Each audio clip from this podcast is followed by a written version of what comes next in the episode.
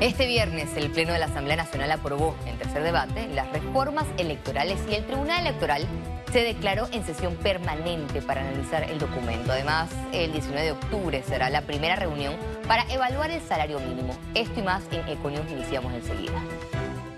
Con más 50 votos a favor, 3 en contra y 0 abstenciones, la Asamblea Nacional aprobó este viernes en tercer debate el proyecto de ley número 544 de reformas electorales. La bancada oficialista del Partido Revolucionario Democrático sacó su músculo político para imponer sus reformas.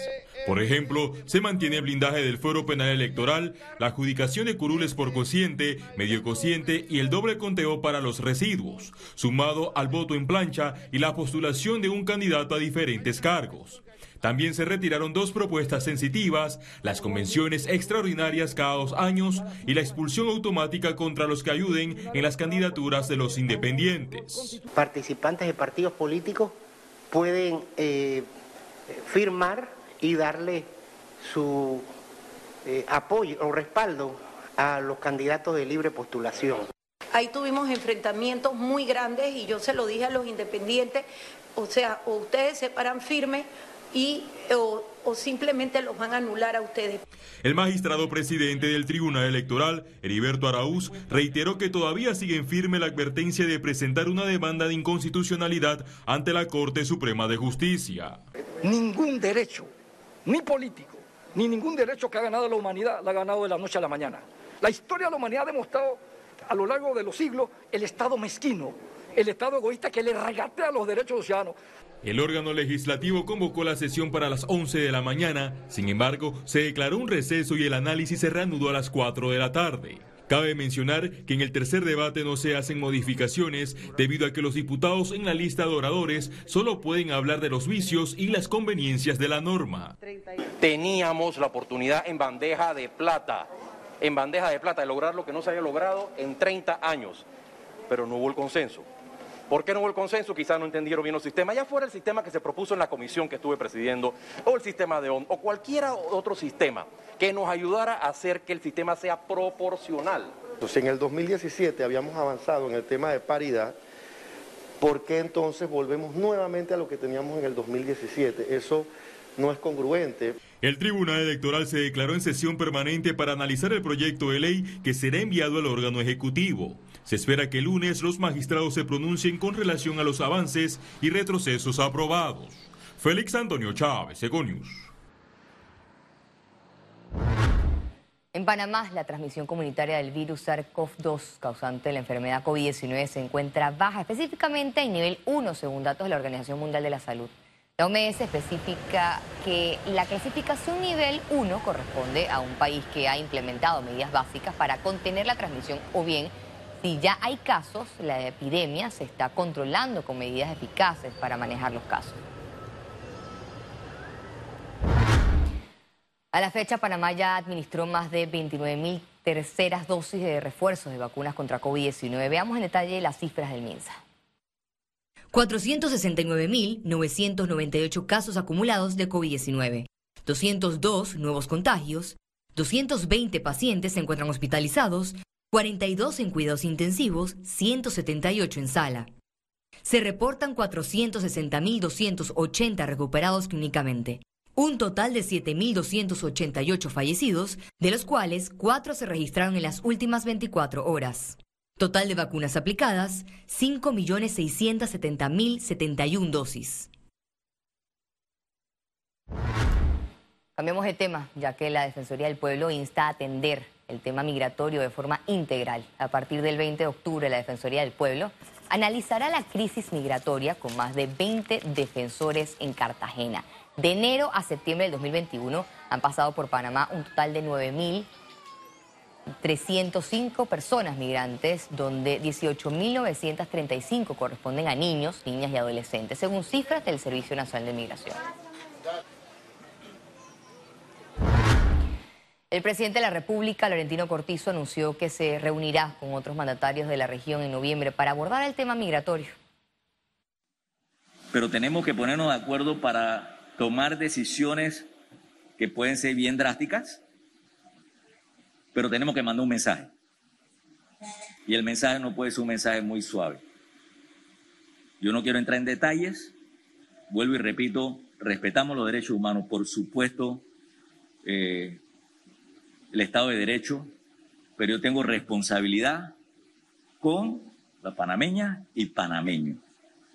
Entonces, le hago un pantallazo, no todo, de lo que hablamos ayer, pero básicamente el 80% de la conversación mía, casi llegando a 85, 90, fue vinculada a esa migración irregular. El Ministerio de Educación y el Instituto Nacional de Formación y Capacitación para el Desarrollo Humano realizó una alianza estratégica para el proyecto de capacitación y práctica profesional a estudiantes graduandos. Con este nuevo plan, los estudiantes de bachiller y de los institutos profesionales y técnicos del MEDUCA tendrán la oportunidad de participar en los cursos del INADE que impartirá en el cuarto periodo de instrucciones que inició en el mes de octubre. Son 15.000 estudiantes que tienen que cumplir con este precepto de la norma. Eso por un lado y por el otro lado, mire qué interesante porque son nueve áreas. Está lo que es turismo, está lo que es construcción, está lo que es inglés, está lo que es emprendedurismo, todas las áreas correspondientes precisamente a lo que compete la carrera de los estudiantes. Hay una adecuación de los cursos que está brindando el INADE con la capacidad de respuesta que tenemos que dar en la especialidad de cada uno de ellos. Hemos hecho un convenio de colaboración para que los jóvenes de duodécimo año eh, puedan realizar esa práctica profesional que se requiere. Pero esto también tiene una doble finalidad. Va a permitir al instituto eh, cumplir su rol, no solo de capacitaciones, sino que a través de esa formación profesional se pueda dar una formación dual que a su vez puedan a través eh, de las empresas privadas posteriormente eh, buscar esa inserción laboral que es el objetivo de la formación profesional. SINAPROC emitió un aviso de vigilancia por lluvias y tormentas hasta el sábado 16 de octubre ante el desplazamiento de la onda tropical número 42 de la temporada. Las lluvias podrían generar el incremento en los niveles de las quebradas, ríos, calles anegadas y saturación de los alcantarillados. El SINAPROC explicó que se trata de lluvias típicas de la temporada y recomendó a la población a seguir las normas de las autoridades. Economía. El Ministerio de Trabajo informó que la primera reunión para evaluar el salario mínimo será el 19 de octubre. El salario mínimo va a tener que ser evaluado con todos los actores el próximo martes, martes 19 va a ser la reunión donde van a estar todos los actores allí. Va a estar el, Ministerio de Economía y Finanzas, Ministerio de Comercio e Industrias, Mitradel, Dirección General de Ingresos y de igual manera también todos los actores del mercado laboral, los trabajadores y los empresarios sentados en una mesa conversando sobre el tema y más bien a es necesario el tema conversarlo toda vez que este tema está señalado en el propio Código de Trabajo como materia obligada a conversar cada dos años en la República de Panamá.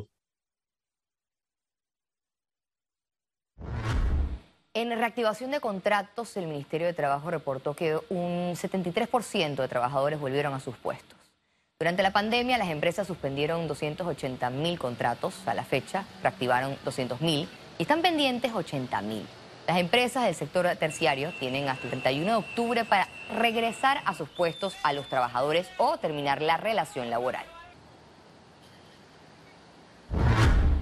El Ejecutivo realizará un Congreso Industrial para fomentar el crecimiento del sector. Del 16 al 19 de noviembre, el Ministerio de Comercio e Industrias realizará un Congreso Industrial para abordar el potencial de desarrollo de este sector ante la nueva realidad del mercado. El evento está dedicado a hacer ruedas de negocio para el sector agroindustrial, en donde ellos van a poder abrir esos canales comerciales con grandes distribuidores, supermercados, eh, restaurantes, em, también cadenas de conveniencia, algunos delis. Los agroindustriales podrán participar en la rueda de negocios en formato virtual. Adicional, habrá un congreso presencial para industriales en general. La inscripción está disponible dentro de la página web del MISI. Apenas entran a la página web del MISI van a encontrar un banner en donde le dan clic que dice pues rueda de negocio, los invitamos al sector agroindustrial y eso los va a redireccionar directamente a la página de registro. Allí deben seleccionar para el caso de las empresas oferentes, que son oferentes, y luego van llenando sus datos y eh, allí pues obviamente la herramienta va haciendo como un match con los potenciales compradores interesados en este tipo de productos que la empresa va a ofrecer. Este evento forma parte del plan de gobierno que busca incentivar el crecimiento de la industria del país a través del apoyo a los productores. Ciara Morris, Econews. Culminó la quinta edición del Panama Black Week con mejoría en las ventas y tráfico en los centros comerciales. La Asociación Panameña de Centros Comerciales informó que estos 10 días de ofertas en el país registraron un crecimiento entre 25 y 35% en el tráfico de los centros comerciales, comparado con los nueve meses anteriores. Las ventas subieron entre 60 y 70%. Sin embargo, señalaron que no superaron las cifras del Panama Black Week del 2019. Tras este evento de compras, el sector reporta una recuperación económica del 75%.